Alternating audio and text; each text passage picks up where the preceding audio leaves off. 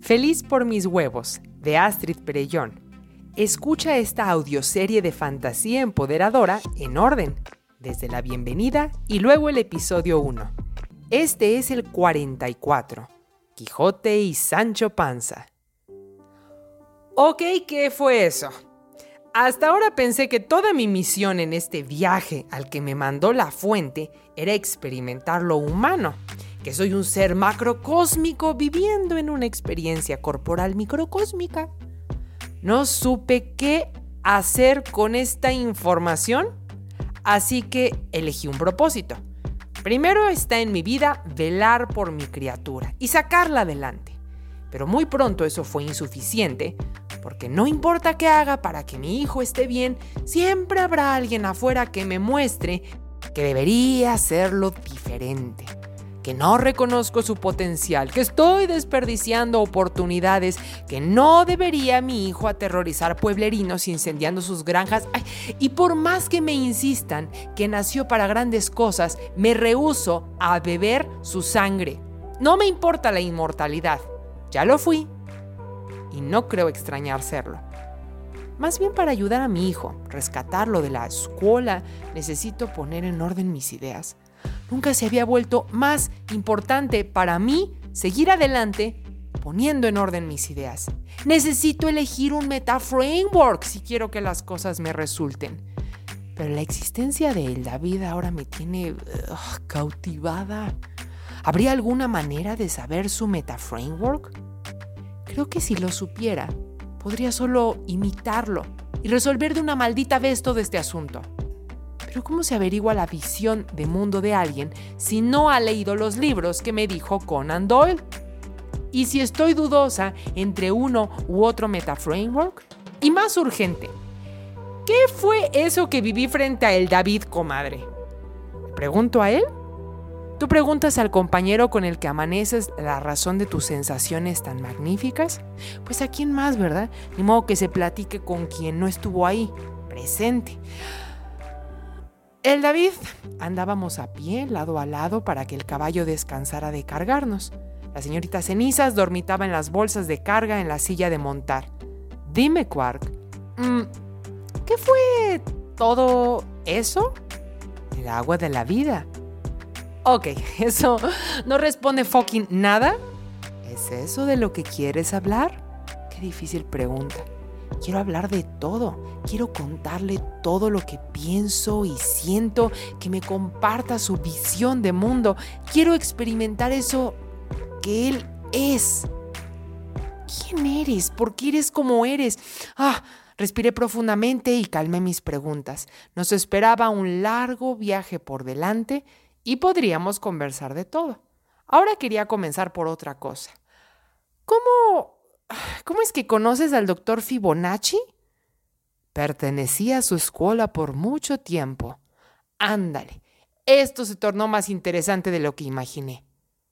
¿Qué quiere entonces ese doctor? ¿Y cómo se lo doy para que deje a mi hijo en paz? Su búsqueda es la de todos en realidad. Visiones amplias o pequeñas, todos están buscando llegar a lo que sigue todos excepto Baldor, por cierto, pero dije en voz alta, ah, lo entiendo. Para algunos es sobrevivir hasta la siguiente quincena, para otros un nuevo nivel de conocimiento superior y para la escuela del mago un siguiente nivel de conciencia. Algunos llaman a eso inmortalidad. ¿Y tú ya la hallaste? ¿Ya bebí de esa fuente yo? ¿Qué, qué, fue, ¿Qué fue todo eso? Se lo solté se lo solté así descaradamente, comadre. Sé lo que tratas de hacer, Quark. Tú quieres saber mi visión de mundo, mi creencia raíz o la perspectiva arraigada con la que interpreto las cosas. ¿Cómo le llamaste? ¿Metaframework? Sí, ¿a qué escuela perteneces ahora? Me ocuparé de no dejártelo saber, Quark.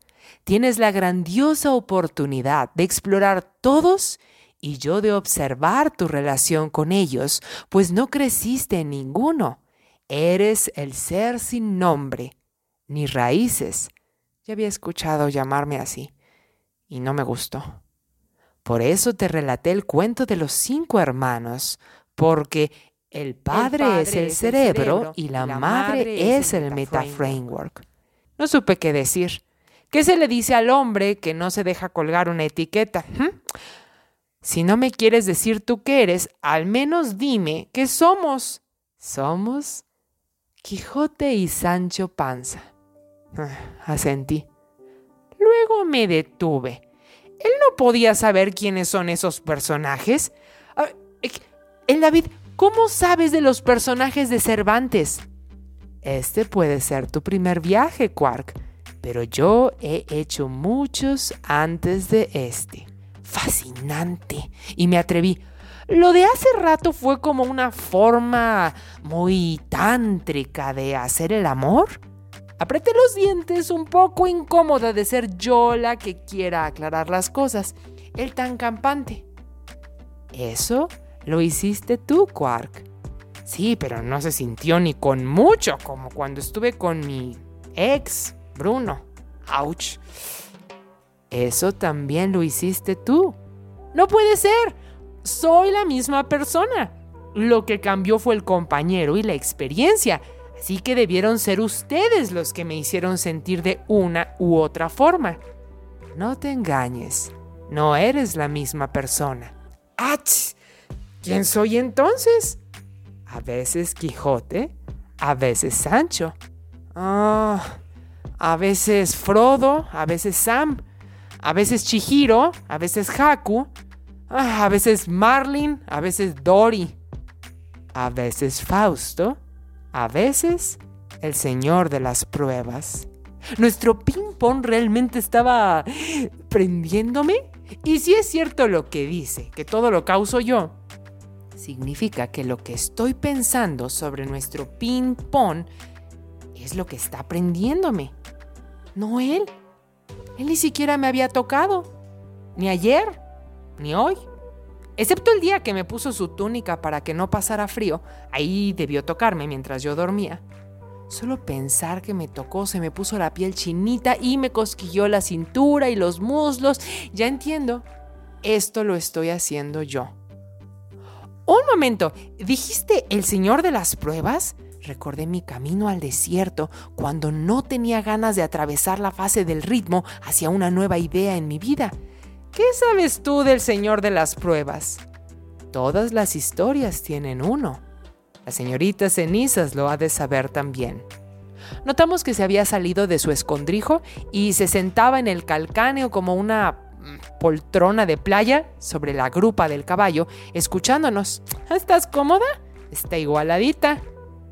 Vamos al origen de ese cuento, indicó el David con el mentón barbado hacia el calcáneo y te ayudaré a encontrar algo que pueda ser suficientemente interesante para el doctor Fibonacci.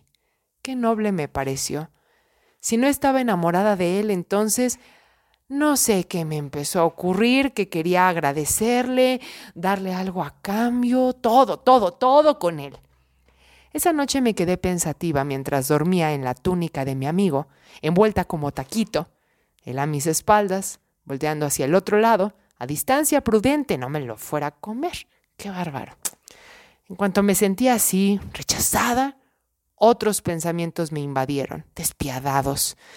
Si él pudo mostrarme el agua de la vida, ¿no sería más noble gesto de amistad que volviéramos y se lo explicara al doctor? ¿Para qué emprender un viaje peligroso si él tiene la respuesta? Aunque no sé qué implicó que pudiera compartirme el agua de la vida. Quizá no se lo podía mostrar tal cual al doctor. Un amigo es un verdadero amigo si te ayuda al punto de pagar con Cuerpomatic. Ya estoy desvariando. Debe ser el sueño. Debe ser la calentura. Debe ser el framework. Platica con otras hadas en mi grupo gratis Feliz por mis huevos o pregúntame por mi club exclusivo para ayudarte a aplicar estos secretos.